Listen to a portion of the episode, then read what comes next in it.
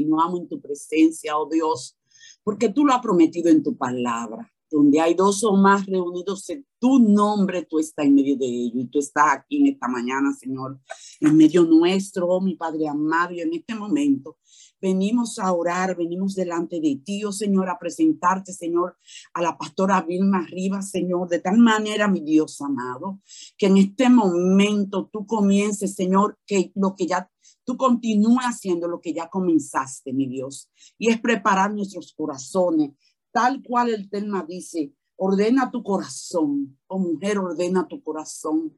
Oh Señor, tú sabes cuán importante es el corazón en nuestras vidas, es el órgano, Señor, que físicamente bombea la vida. Pero cuando la palabra habla de ordenar el corazón, habla de nuestra mente, habla de nuestro intelecto, habla, Señor, de los sentimientos, habla, Señor, de todo lo que aloja nuestra existencia, Señor, lo que nos mueve las acciones. Señor, por eso en esta mañana, oh Señor, venimos delante de ti a presentar la la predicadora de la mañana, la pastora, mi Dios. Sabemos que ya, oh Señor, tú vienes tratando de antemano para traer este tema, Señor. Sabemos, mi Dios amado, que ya tú la has ordenado. Pero en este momento te pedimos que tú, oh Señor, tome tomar con total control de su mente, de su cuerpo, de su espíritu, que todos unidos, oh Señor, puedan hacer la obra para la cual tú la has traído esta mañana. Pero no solamente a ella, que sabemos que ya tú la has preparado de antemano, sino a esta congregación. Oh Señor, que en este momento tú ponga, oh Señor, un espíritu de nosotras de sometimiento, de una actitud, oh Señor, de oír para obedecer, de establecer tu palabra que ya tú Señor, está preparando. Mi Dios, que seamos oidores y hacedores de tu palabra, mi Dios, que podamos entender y comprender como dice tu palabra, que engañoso es el corazón más que todas las cosas, Señor. Lo tenemos que someter constantemente y diariamente a la dirección del Espíritu Santo, oh Señor, que nuestro corazón tiene que estar totalmente guiado por tu palabra, que esa palabra que renueva la vida sea establecida como ley en nosotras. Oh Señor, por eso te pedimos que ponga en nosotros ahora, Señor, un espíritu, Señor, como dice tu palabra también para la mujer afable, apacible, pero sobre todo atentos, atentos lo que el Espíritu Oh Señor, va a hablar a través de nuestra pastora Vilma, Señor, en esta mañana. Prepara nuestros corazones, nuestra mente para poder entender y comprender y oír para obedecer lo que tú, oh Señor, quieres establecer a través de este, de este mensaje en este día. Gracias, Señor, y manifiéstate como a ti, oh Señor, te plazca. Somos todos oídos, oh Señor, y somos, estamos atentos a lo que tú quieras hacer en medio nuestro. Pastora, Señor les bendiga. Amén, gloria a Dios, aleluya. Qué privilegio, amada Vilma Rivas, tenerla con nosotros, como lo dije en esta mañana, para mí un placer poder presentarle. Aquí tengo la hoja de vida de la pastora Vilma y ella lo resume en ser esposa. Primero ser hija de Dios, que es lo más importante. Luego ser esposa, es la esposa del pastor Yacer Rivas, es un apóstol eh, bastante conocido aquí en nuestra tierra, un hombre de mucho respeto, una familia de gran testimonio. Y la pastora Vilma trabaja con las mujeres de su iglesia y donde la inviten y donde el Señor la lleve. Tiene tres hijos llamados Rebeca, Abigail y David, una de 15, de 13 y el varón de 10 años. Tuve el placer de conocer a Vilma de manera personal estábamos compartiendo en una boda de una de las hijas de una de las hermanas de la iglesia. Ahí nos conocimos, hablamos, hicimos clic. Eso es importante cuando tú te sientas en una mesa e inmediatamente haces clic con una persona, ¿verdad, Vilma? Y así lo hicimos, para gloria de Dios. Y ahí yo aproveché, como siempre, ¿verdad? Y digo, Vilma, deberías participar con nosotros. Hace mucho eso, eso hace varios meses en el devocional. Ya ella estuvo, ha estado presente en toda la mañana viendo cómo se desarrolla esta plataforma. Esta es una iglesia, Vilma, una iglesia virtual, una iglesia en la que nosotros nos reunimos todos los días a las 7 de la mañana, dándole la primicia al Señor, y los domingos a las 6 de la tarde, donde aprovechamos ese día, primer de la semana, y comemos y participamos de la mesa del Señor para su gloria. Eh, este tema que trae la pastora Vilma, organizando, ordenando nuestro corazón, como bien lo dijo eh, la hermana que oró, Maritza, del corazón salen los pensamientos, del corazón salen los perdones, salen las iras, salen las contiendas. Entonces, yo creo que tenemos que ponernos a tiempo para ordenar el corazón. Creo que recuerdo, eh, si, mal no recuerdo, que Vilma es hija de pastores, ¿verdad, Vilma? Sí, mis padres eh, fueron los fundadores de Congregación Cristiana. Mi madre por muchos años eh, también dirigió ministerio de, tenía una actividad muy conocida que se llamaba Mujer Virtuosa. Sí, que, se hacía una vez al año. Y, y, trabajó con mujeres y todo eso también. Y yo, yo quiero llamar la atención de eso, Vilma. ¿Por qué? Porque el hecho de tu ser hija de, de pastores que como lo digo, igual que yo, por eso hicimos ese clip, no es nada fácil mantenerse en la iglesia, casarse con una persona que pastor, seguir liderando, es porque realmente amamos a Dios, amamos su palabra y amamos el ministerio. Así que de verdad te presento bendiciones, este micrófono, esta plataforma, estas más de 60 personas que están reunidas aquí de de muchísimos lugares del mundo, eh, vas a ver de todas partes del mundo, estaremos atentas aquí, atentas, escuchando lo que el Señor va a hacer, va a hablar a través de tu boca. Dios te bendiga. Amén. Gracias, pastoras Osanía y a todas las hermanas que están presentes aquí en esta mañana. Yo me siento muy agradecida y de parte del Señor y por la invitación que la pastora Oceanía me ha hecho para estar con ustedes esta mañana. Y ciertamente la, la hermana que oró ahora, no sé cómo se llama, pero Marisa, sí, eh, ahora e, ella ha estado pues confirmando, ¿verdad? Parte de lo del tema que se va a tratar. Y yo eh, sentí tocar este tema porque ya que estamos saliendo de un año y entrando en otro prácticamente, eh, el Señor me, me, muestra o me mostraba en este momento de que es necesario con tanto desorden que hay en este mundo, con tantas situaciones que se han presentado por causa de la pandemia y que hemos estado encerrados por mucho tiempo, eh, se ha suscitado situaciones tanto en la pareja, en las familias, con los hijos. Y consideré que este tema era muy apropiado para el momento, ¿no? Entonces, el verso, yo quisiera, si puede ir a la palabra, pueda las que no puedan, pero vamos a estar basándonos en el libro de Colosenses, capítulo 3, eh, en los versos del 5 al 9 y del 10 al 14. Eh, voy a estar leyendo la nueva traducción viviente, pero usted si tiene otra versión, no importa, la puede leer en la versión que usted tenga. dice así el verso 5 de Colosenses capítulo 3. Así que hagan morir las cosas pecaminosas y terrenales que acechan dentro de ustedes. No tengan nada que ver con la inmoralidad sexual, la impureza, las bajas pasiones y los malos deseos. No sean ávaros, pues la persona ávara es idólatra porque adora las cosas de este mundo. A causa de esos pecados viene la furia de Dios. Ustedes solían hacer esas cosas cuando su vida aún formaba parte de este mundo. Pero el verso 8 dice, pero ahora es el momento de eliminar el enojo, la furia, el comportamiento malicioso, la calumnia, el lenguaje sucio. No se mientan unos a otros porque ustedes ya se han quitado la vieja naturaleza pecaminosa y todos sus actos perversos. Sin embargo, en el verso 10 dice, vístanse con la nueva naturaleza, y se renovarán a medida que aprendan a conocer a su creador y se parezcan más a él. Y en esta vida nueva no importa si uno es judío o gentil, si está o no circuncidado, si es inculto, incivilizado, esclavo o libre. Me encanta esta parte que viene aquí que dice, Cristo es lo único que importa y Él vive en todos nosotros.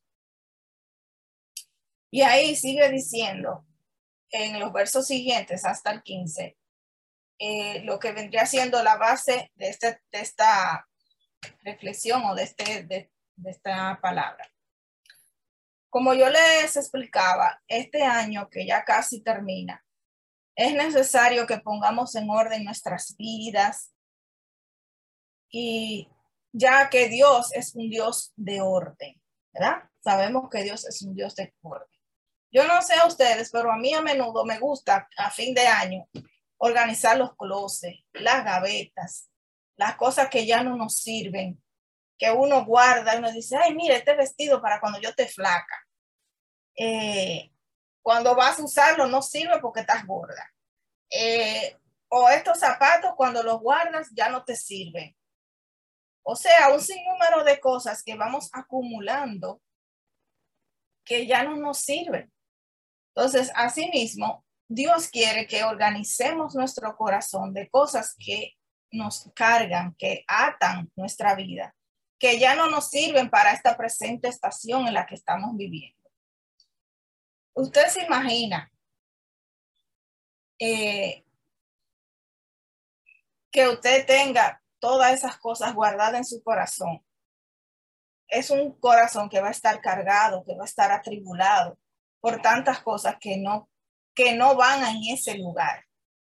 Más adelante usted va a ir entendiendo lo que yo le quiero decir con esta, esta ejemplo, ¿verdad? De lo que vendría siendo como un closet de nuestro corazón.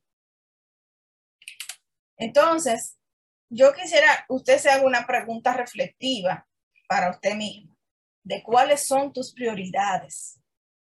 ¿Cuáles son tus prioridades? Eh, en este nuevo año que comienza.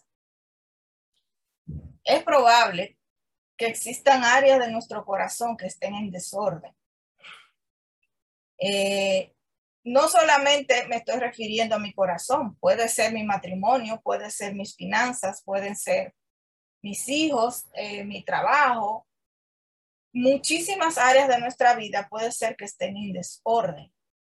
Ahora bien, la palabra orden quiere decir colocar las cosas en su lugar correspondiente. Es decir, colocar cada cosa en su lugar. Imagínese que usted ponga su cama en la sala o la ropa sucia tirada por todo lugar. Eso es una casa que nadie va a querer entrar porque va a estar todo en sus cosas donde no van. Asimismo, nosotros debemos poner en orden nuestros sentimientos, emociones, pensamientos y las acciones en su justo lugar, donde va cada cosa. Para que el resultado final sea que podamos reflejar a Cristo a través de nosotras, de nuestras expresiones, de nuestras acciones. Entonces, de igual manera, Dios quiere que busquemos detenidamente en el fondo, en nuestro corazón, qué cosas no son necesarias para que nuestra vida sea ordenada y podamos tener un corazón como el de Él. Hay un pasaje muy conocido eh, que está en el Salmo 51.10 que habla de David cuando pecó que se llegó a Betsabé, ¿verdad? Todos conocemos esa historia. Y David fue un hombre que a pesar de que cometió muchos errores y mató, mandó matar personas, cometió fornicación con, y adulterio con esa hermana de Betsabé. Sin embargo, a pesar de todo eso, Dios no lo miró con la condición en la que estaba. Dios lo vio con un corazón conforme al de él, dice la palabra en el Salmo 51. Cuando David se arrepintió y dijo, Señor, crea en mí, oh Dios, un corazón limpio y renueva un espíritu recto de mí, dentro de mí. El mismo David reconoció que había una área en su vida que estaba en desorden, que necesitaba eh, orden en su vida. Entonces, por eso Dios eh, decía de David que era un hombre conforme a su corazón, porque podía rectificar sus errores, podía reconocer que necesitaba de Dios para corregir esa situación en su vida. Gracias a Dios que tenemos un Padre que nos ama y nos perdona a pesar de, a pesar de nuestras condiciones humanas y nuestras debilidades que podamos tener. Pero mis hermanas, como ustedes saben, Dios nos creó eh, con un espíritu, un alma y un cuerpo, ¿verdad? El cuerpo es el vehículo, es el medio, es el depósito, ¿verdad? Donde Dios eh, es el templo del Espíritu Santo en nosotros. Por eso es importante que nosotros cuidemos nuestro templo, el templo del Espíritu. Sabemos que en esta pandemia hemos estado gorditos, ¿verdad? Algunos que hemos subido de peso y todo lo demás, pero es importante que la mujer, sobre todo, eh, busquemos eh, el ordenar esa parte de nuestra vida, el cuidar nuestro cuerpo. Sobre todo porque nosotras como hijas de Dios, no solamente somos mujeres para tener hijos, para ser esposas, para ser madres, somos portadoras de una gracia dentro de nosotros, que el Hijo de Dios a través de su espíritu vive en nosotros y nosotros tenemos esa responsabilidad como mujeres de reflejar a Cristo también y llevar a Cristo donde quiera que vayamos. Y nuestro cuerpo, ¿verdad? Es el medio en el que Dios lo utiliza para eso. Pero también está nuestra alma. En el alma está la mente. Y la mente está compuesta por emociones, por pensamientos, por decisiones, prioridades, sentimientos y acciones. Es un conjunto, un paquete muy grande que contiene eh, nuestra alma. Pero también en nuestra alma opera la vieja naturaleza o la nueva naturaleza, dependiendo qué naturaleza nos gobierna. Ustedes saben que adquirimos la naturaleza adámica o la vieja naturaleza a través de Adán y Eva cuando ellos pecaron, ¿no? Que fueron separados de la gracia de Dios, la gloria de Dios, y por eso cargamos esa naturaleza adámica en nosotros. Entonces ahí surge la distorsión de la imagen de Dios en el hombre por causa del pecado, que la traemos intrínsecamente desde que nacemos. Pero también tenemos la otra parte que es el espíritu dentro de nosotros también. Y el espíritu es donde opera o es el depósito donde opera el Espíritu Santo dentro de nosotros.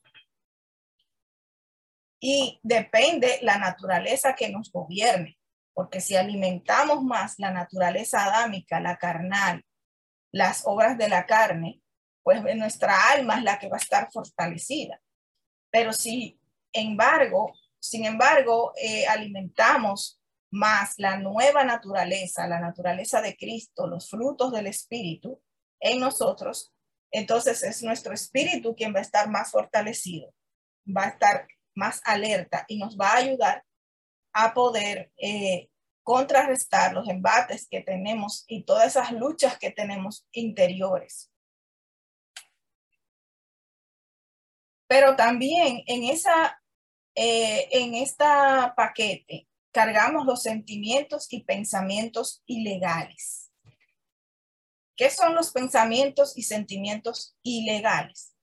Son aquellos que llegan a nuestra mente muchas veces que no provienen de Dios, que nos hacen dudar de nuestra identidad y son puestos por el enemigo para así poder controlar nuestras acciones. Mire qué tan poderoso es eso. Por eso es importante que uno viva una vida eh, lo más apegada al espíritu posible, lo más en el espíritu posible. Porque cuando vienen esos pensamientos, esos dardos a nuestra mente, a nuestro corazón, que son esos pensamientos que estoy mencionando, ilegales o sentimientos ilegales que no deben estar ahí, debemos inmediatamente identificarlos y hacer acción de la palabra para poder eh, contrarrestarlos y atacarlos. Esos pensamientos o sentimientos ilegales pueden ser, como voy a enumerarles algunos, como la autoculpa, falta de perdón a sí mismo, exceso de pasado. Por ejemplo, el exceso de pasado es cuando no podemos superar los errores cometidos y somos prisioneros de esos recuerdos y acciones que no nos permiten disfrutar y ser feliz en el presente. Eso es muy poderoso y muy importante porque hay muchas personas que todavía viven en ese pasado y aunque están en Cristo, aunque son creyentes, no han podido liberarse de ese pasado y rastran esa culpa, esos sentimientos todavía.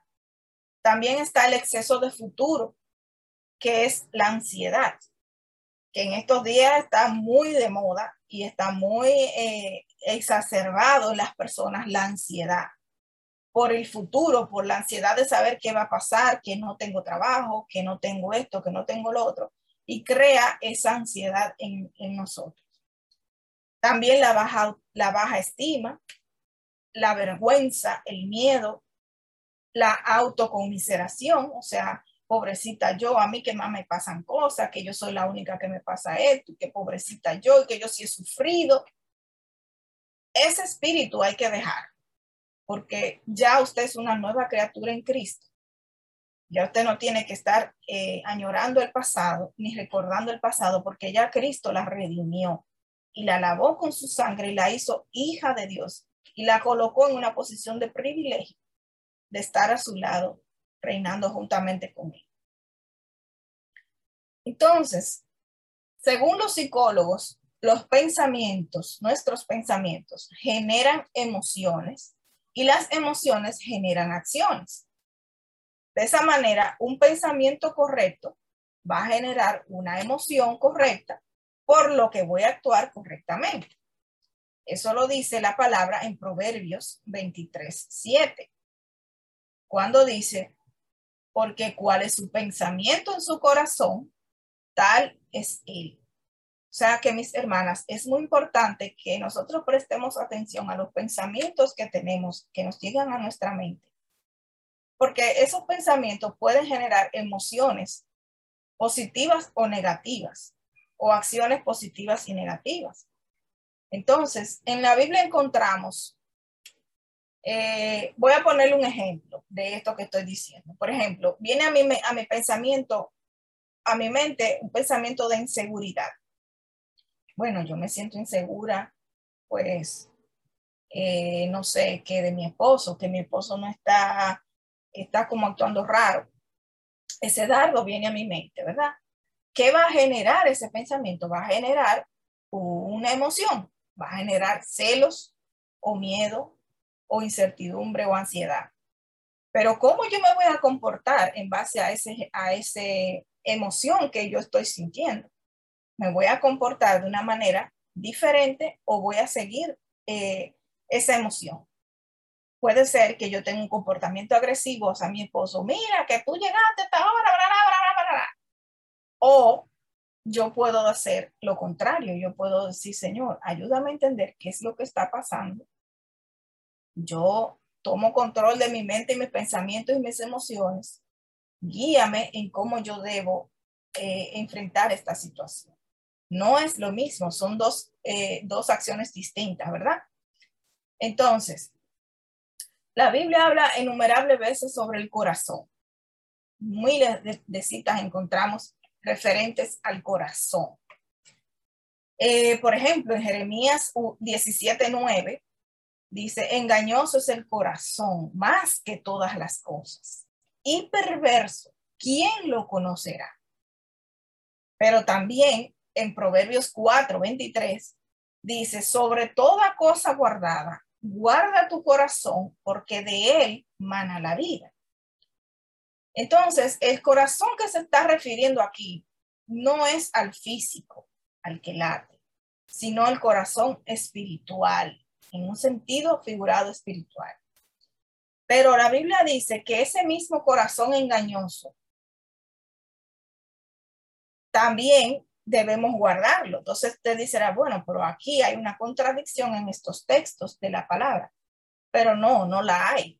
Lo que pasa es que para Dios es muy importante y Él no quiere que seamos gobernadas por el corazón, sino que nuestro, nosotras como hijas de Dios operemos bajo la naturaleza del Padre y que este corazón sea transformado por medio de su Espíritu Santo.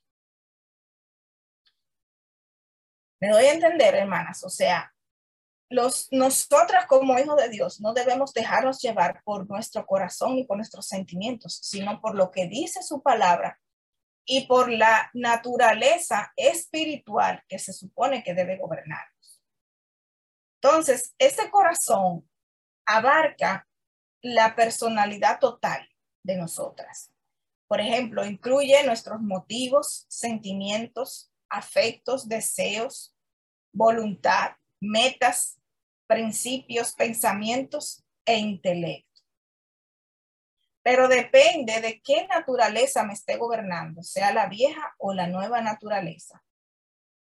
Es por la que yo me voy a regir.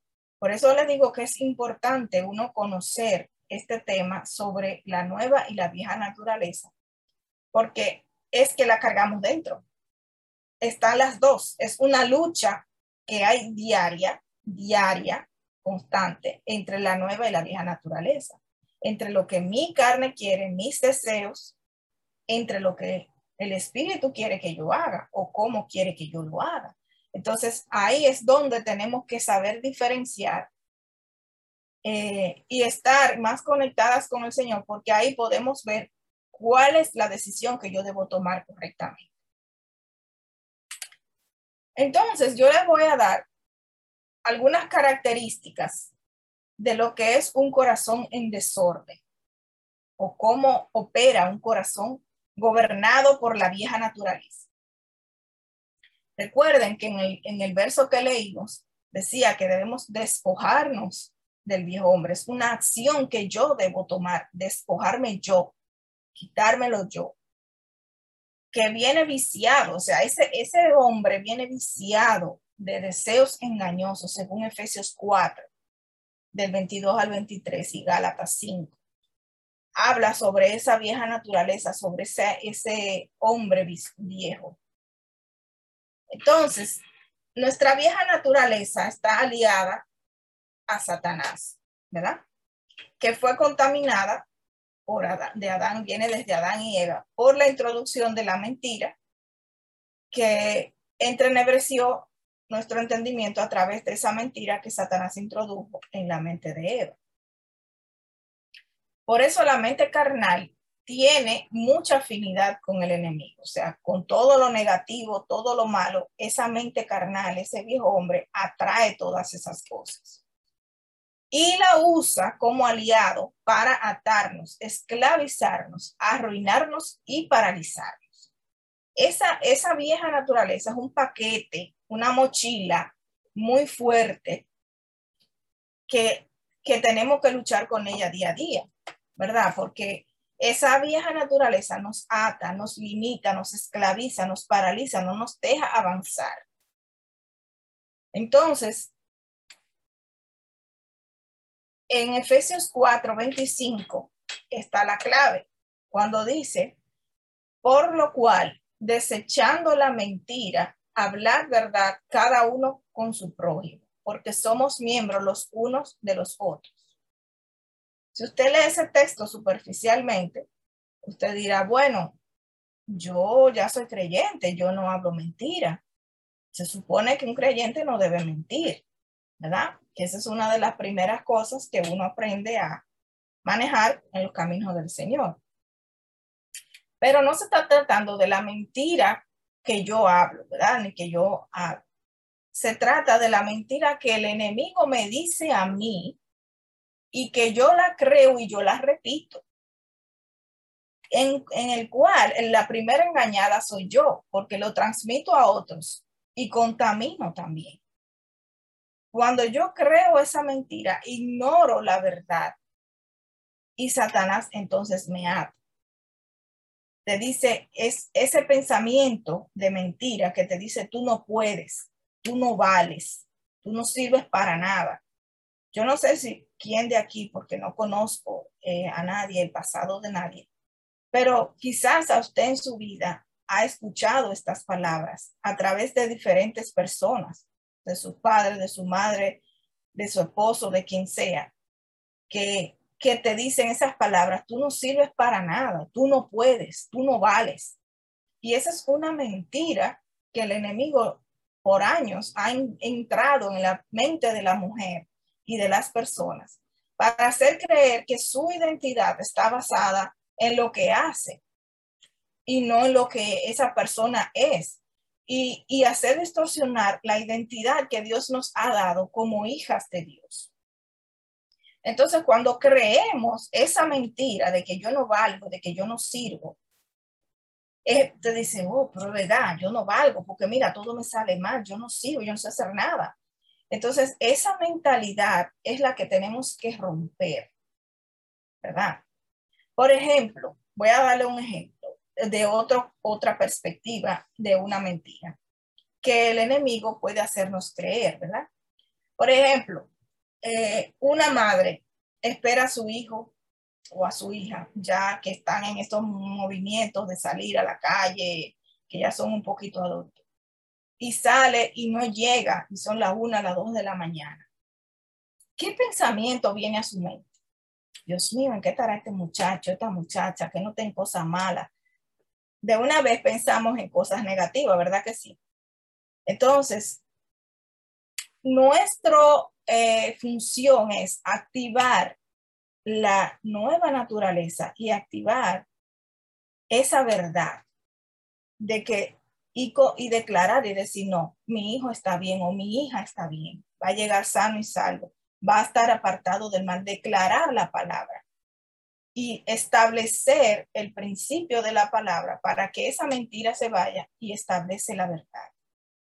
Otro ejemplo sería de las hermanas aquí o algunas, no sé quiénes, que puedan haber tenido este problema que voy a mencionar, de que el esposo está en la calle por allá caravaneando, haciendo de la de Y usted esperando que llegue y que llegue, y usted está pensando que él está haciendo algo malo de una vez automáticamente en nosotros se levanta una fortaleza de decir, eso que anda con otra, eso que está en esto, en aquello, en aquello. Más sin embargo, puede ser que no. Puede ser que esté en otra situación o se le presentara una situación. Entonces, lo que yo quiero dejarle entender con este ejemplo es cómo usted ve que en nosotros está esa lucha constante de lo de la vieja y la nueva naturaleza que día a día se levanta y tenemos que luchar contra eso, contra esa mentira que el enemigo quiere y, dardos que vienen a nuestro corazón y a nuestra mente para hacernos dudar de la verdad eh, que Dios ha establecido en su palabra. Entonces, el otro punto es de un corazón que opera en desorden, es que no es, no manifiesta gratitud, no es un corazón agradecido de todo se queja. Yo quiero que ahí donde usted está, usted repita, la queja activa a Satanás, pero la gratitud mueve la mano de Dios. Deja la queja y alaba al Señor. Yo no sé, no puedo escuchar a ninguna, pero yo supongo que usted lo dijo, ¿verdad? Eh, el corazón que no es agradecido nos quejamos de todas las cosas. Mi esposo no me entiende, mis hijos esto, mis hijos lo otro, el trabajo allá, el trabajo aquí. Que los problemas, como estamos ahora todo el mundo atribulado, que todo el mundo está ansioso, que todo el mundo está estresado, y se nos olvida agradecer a Dios de que estamos en salud, de que estamos vivos, de que por lo menos tenemos esposo, no estamos solas, de que tenemos hijos que nos que Dios nos ha regalado, de que si tenemos un empleo podemos tener un empleo cuando hay otros que no lo tienen. Entonces, es la actitud en la que vemos las cosas, ¿verdad? Otro punto de un corazón que no eh, opera bajo la nueva naturaleza, un corazón en desorden, es algo muy importante, mis amadas, es que debemos quitar nuestra actitud de control y dominio. Nosotras como mujeres tenemos las tendencias de, de ser controladoras, dominantes, por proteger, por ese instinto materno, ¿verdad? Tenemos ese, ese, ese instinto dentro de nosotros, pero ojo, mucho cuidado. Muchas veces eso puede transgredir una línea y convertirse en un control y un dominio, o en, o en una conducta dominante y controladora, o por el contrario, por lo contrario. Entonces son emociones reprimidas, un desapego emocional hacia mi esposo, hacia mis hijos y hacia mi familia. Lo contrario. El desapego emocional puede venir porque usted con el cansancio físico y emocional que tiene, ya está cansada, abrumada de tantas cosas, que la casa, que los hijos, que el esposo, que el trabajo, que allí, que allá. Y llega un momento que uno se abruma, se, se siente tan cargada que uno dice, yo me voy a desconectar de todo esto, yo no quiero saber de nada. Entonces, eso también es malo porque no podemos eh, desatender las áreas que Dios nos ha encargado hacer. Por ejemplo, cuando ya no nos comunicamos propiamente con nuestra pareja o con nuestros hijos o con la persona en que vivimos, no tenemos una comunicación adecuada. Nosotras las mujeres tenemos la tendencia de controlarlo todo, de querer controlar todo. Hermanas, y eso hay que renunciar a eso, porque nosotros no podemos controlar todo. Hay que dejar que nuestro esposo se equivoquen, que nuestros hijos tomen sus propias decisiones. Y nosotras, el papel de nosotras como mujer, dice la Biblia, es edificar. La mujer sabia edifica, no controla, edifica. O sea, va encaminando, va direccionando, va dando consejos, pero no controlar la vida de una manera que el otro no pueda respirar que es un tema muy común donde yo he visto eh, casos así de mujeres que son muy dominantes y muy controladoras, entonces el hombre lo que hace es todo lo contrario, que se cierra, no quiere hablar con, con la, la esposa porque dice, esta mujer me controla hasta la respiración y los hijos por igual. Entonces tenemos que renunciar a esa naturaleza pecaminosa, a esa conducta pecaminosa, que no es nada bueno. Otro punto también es eh, el desorden que hay en la pareja, como pareja en sí, estoy hablando. El momento de intimidad. Hay parejas que, que viven con, que duermen con los hijos. Imagínese usted con este policía chiquito en el medio, cómo usted puede tener una intimidad apropiada con su pareja. Y eso es muy importante, una prioridad 1A para el hombre, la intimidad. Entonces, nosotras como mujeres sabias tenemos que saber cuál es el momento adecuado de los hijos y cuál es el momento adecuado para yo tener eh, un espacio de calidad con mi esposo. ¿Por qué? Porque todo tiene un orden.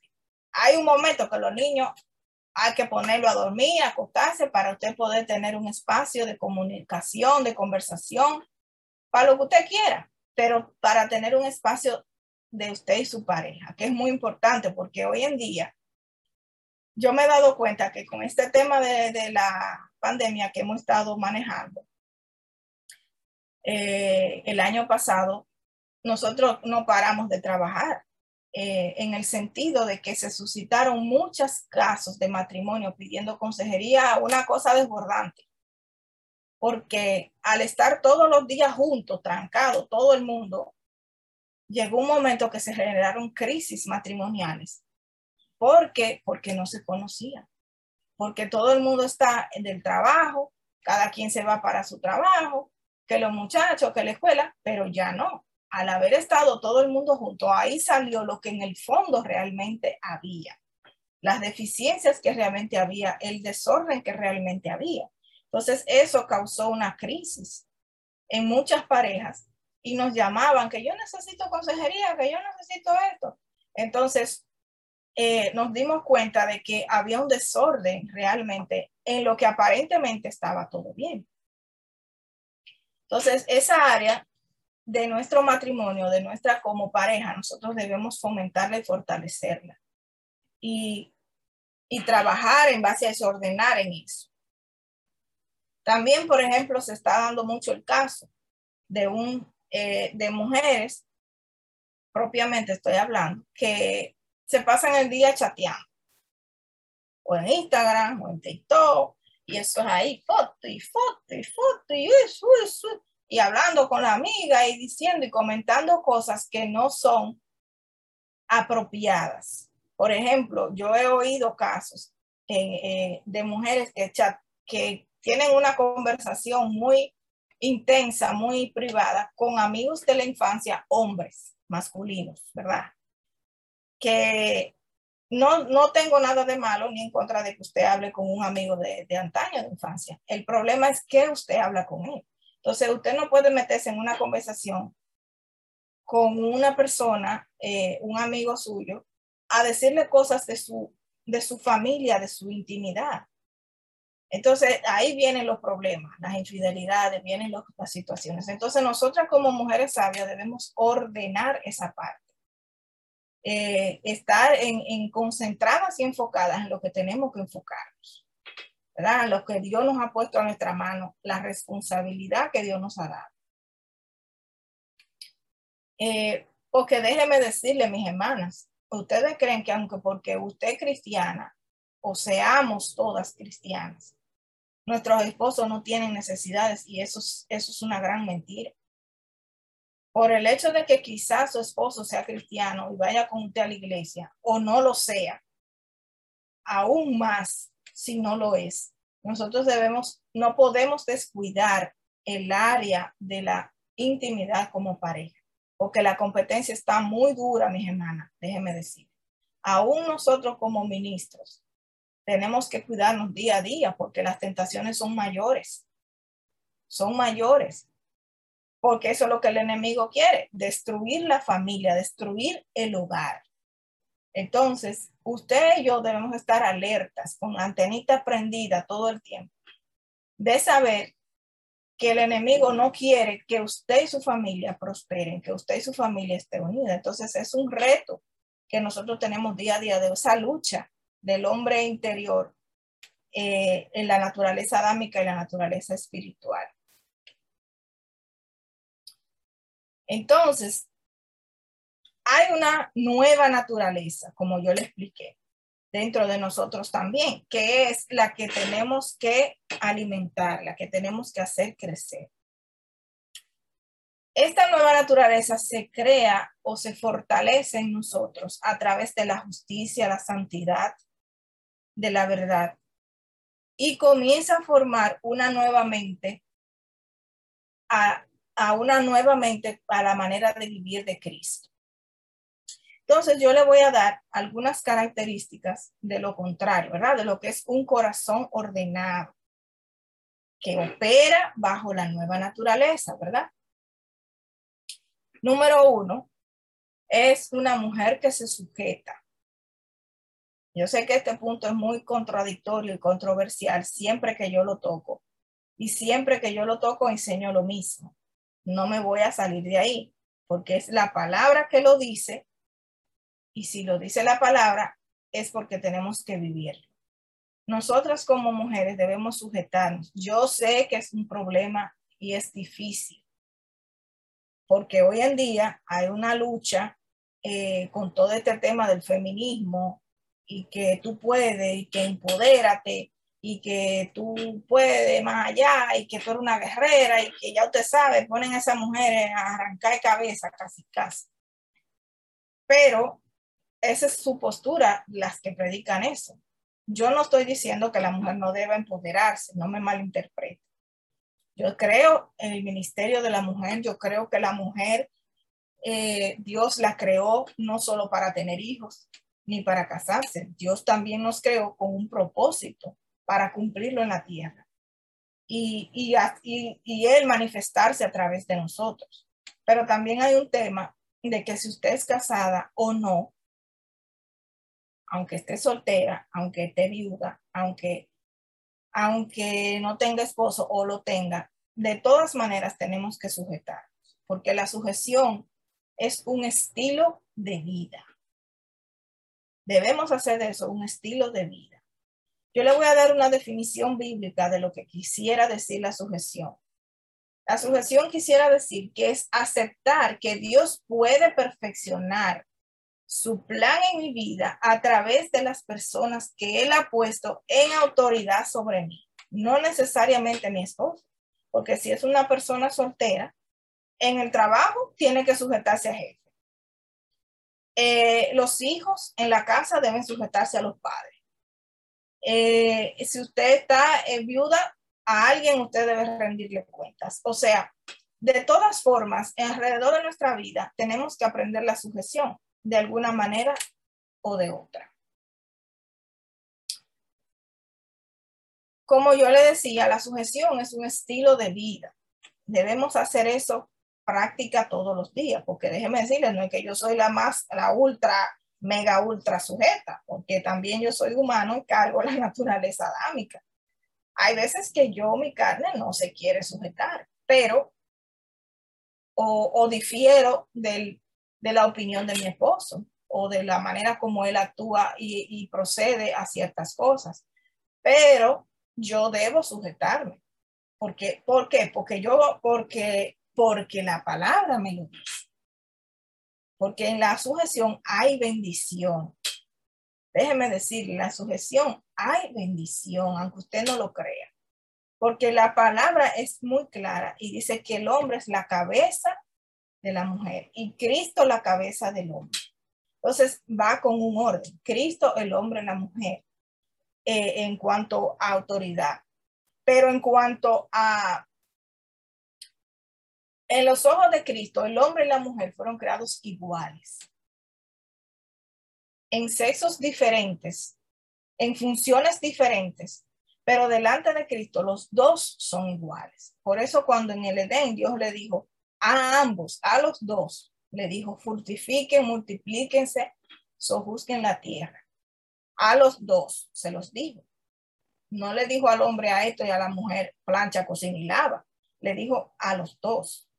Sin embargo, en funciones y en roles diferentes, sí tenemos roles hasta físicamente y biológicamente fuimos creados diferentes.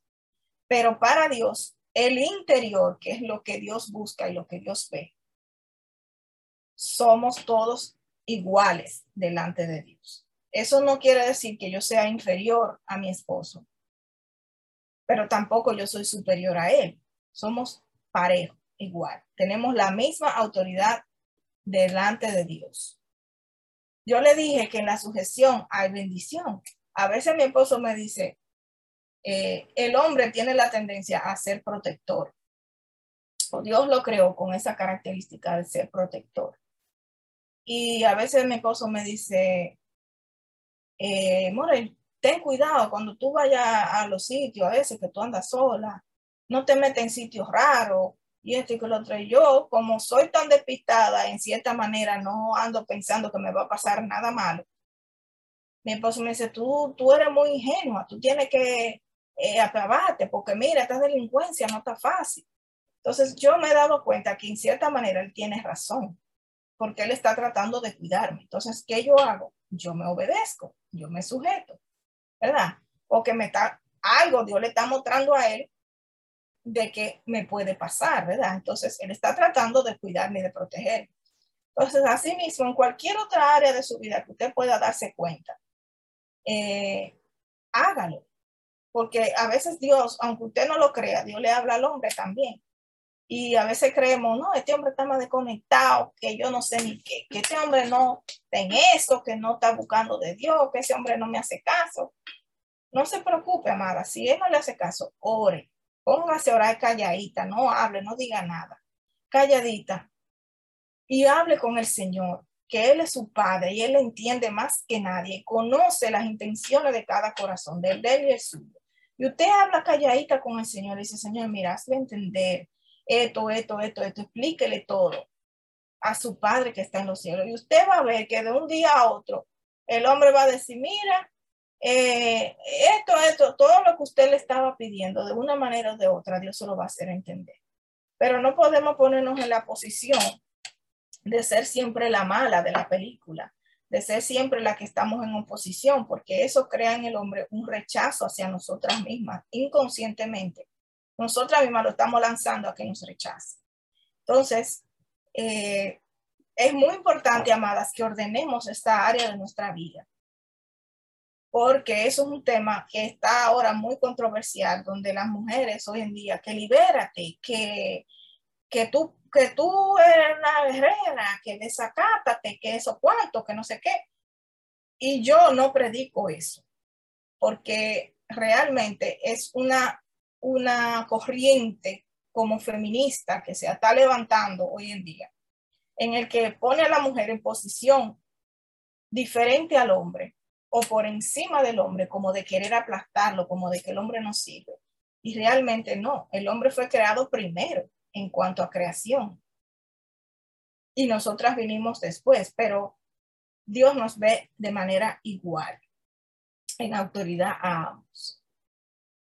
El punto número dos es eh, una mujer que vive y estudia la palabra de Dios.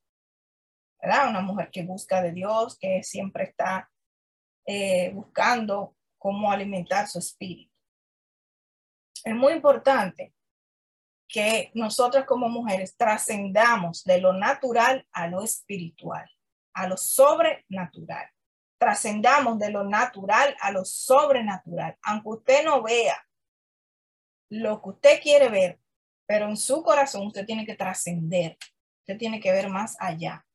No debemos sacar a Cristo del centro de nuestra familia, del centro de nuestro matrimonio, que Cristo sea el centro de, todo, que no saquemos a Cristo de nuestro trabajo, de nuestros estudios, de nuestra familia, de nuestras finanzas, de nuestras decisiones, para que Cristo sea el todo, como leímos en Colosenses, que Cristo pueda ser el todo en nosotros.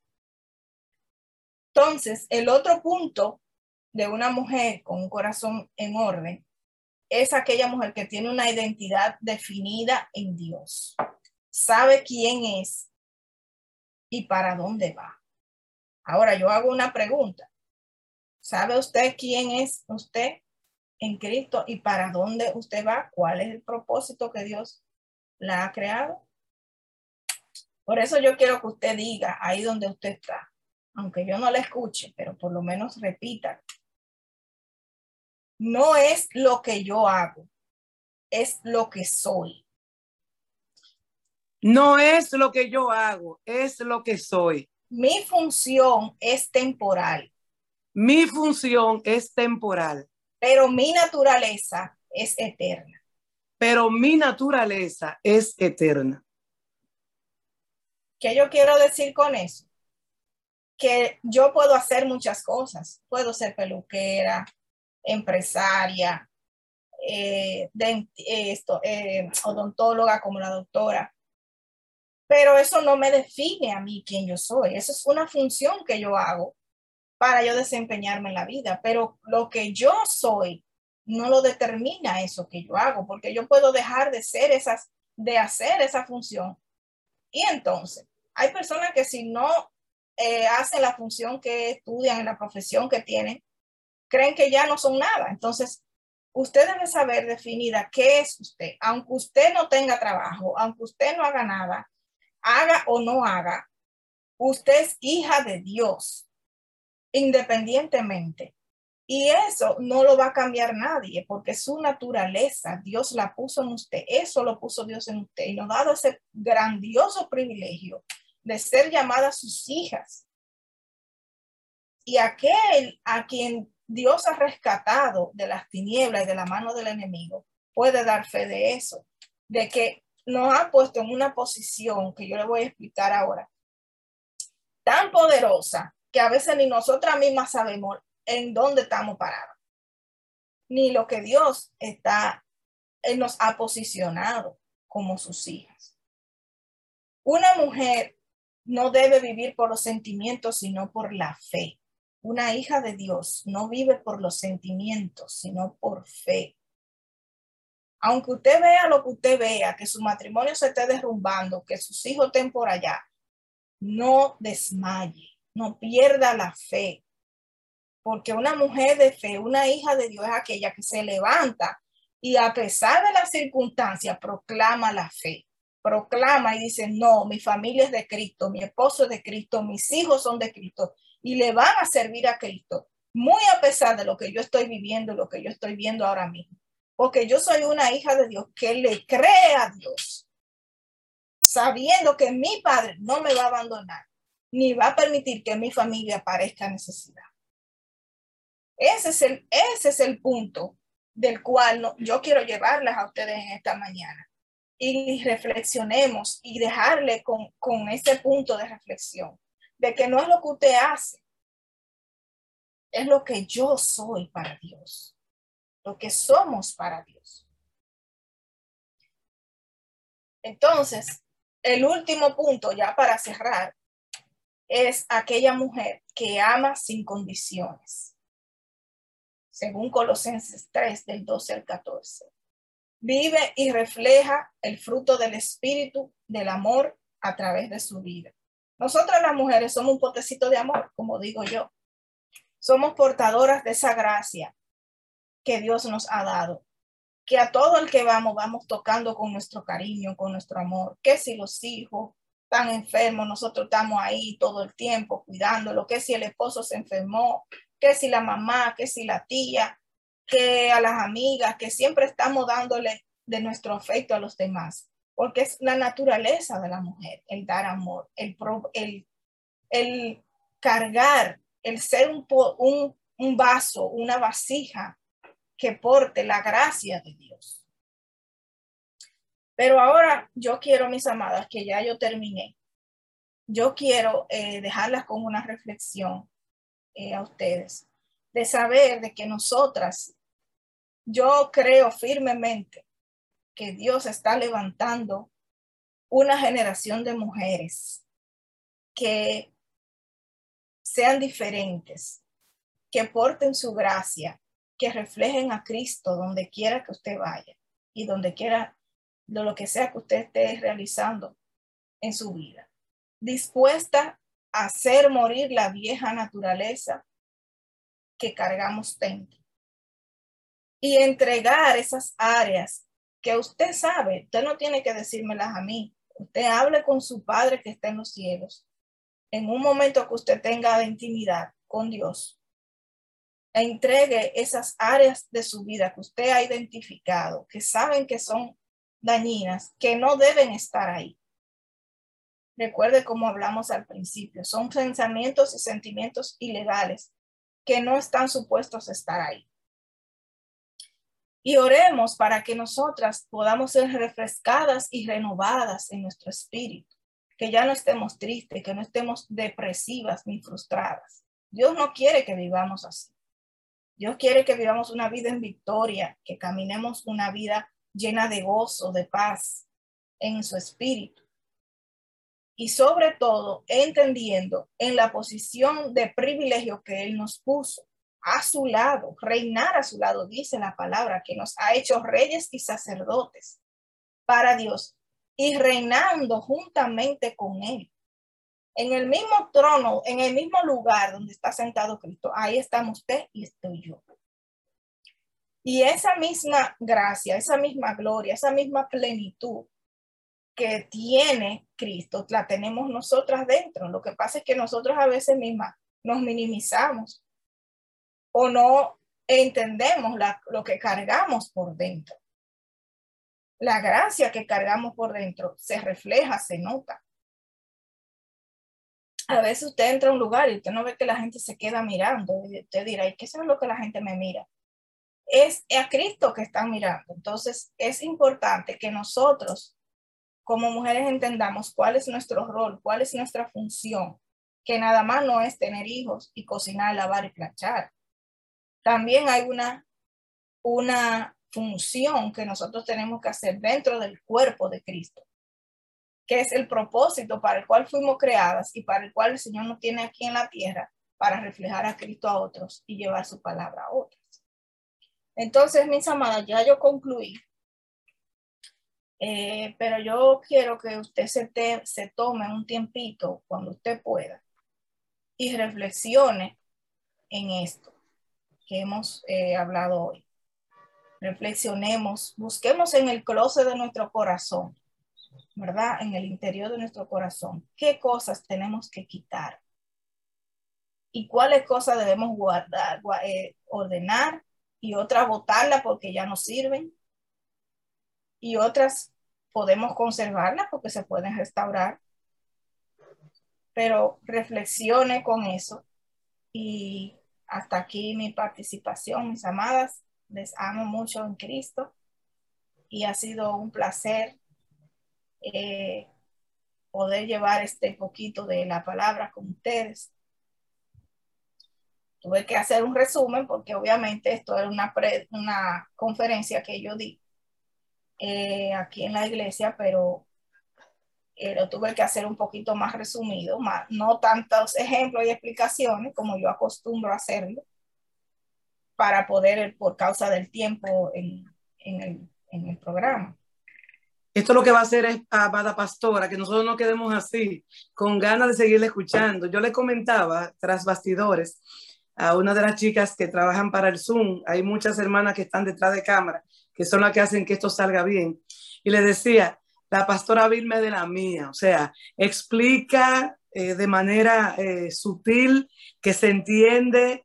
Eh, no estamos, como le digo aquí, con este tema de empoderamiento en el término que lo estamos usando, donde las mujeres ahora mismo están como desesperadas por tener poderes que, que el Señor no les ha dado y usted lo ha explicado muy, pero muy bien. Y le decía que queremos que siga con nosotros de verdad, porque necesitamos eh, que se nos recuerden las cosas. Muchas veces nosotros escuchamos un mensaje, esto va a quedar grabado en el chat, lo pueden volver a escuchar, lo pueden rumiar, lo pueden distribuir, pero es necesario, como dice la palabra de Dios, que nosotros volvamos a escuchar para retener. Si algo se nos escapó, retenerlo. Si algo no lo estamos poniendo en práctica, volverlo a escuchar. Gracias, pastora.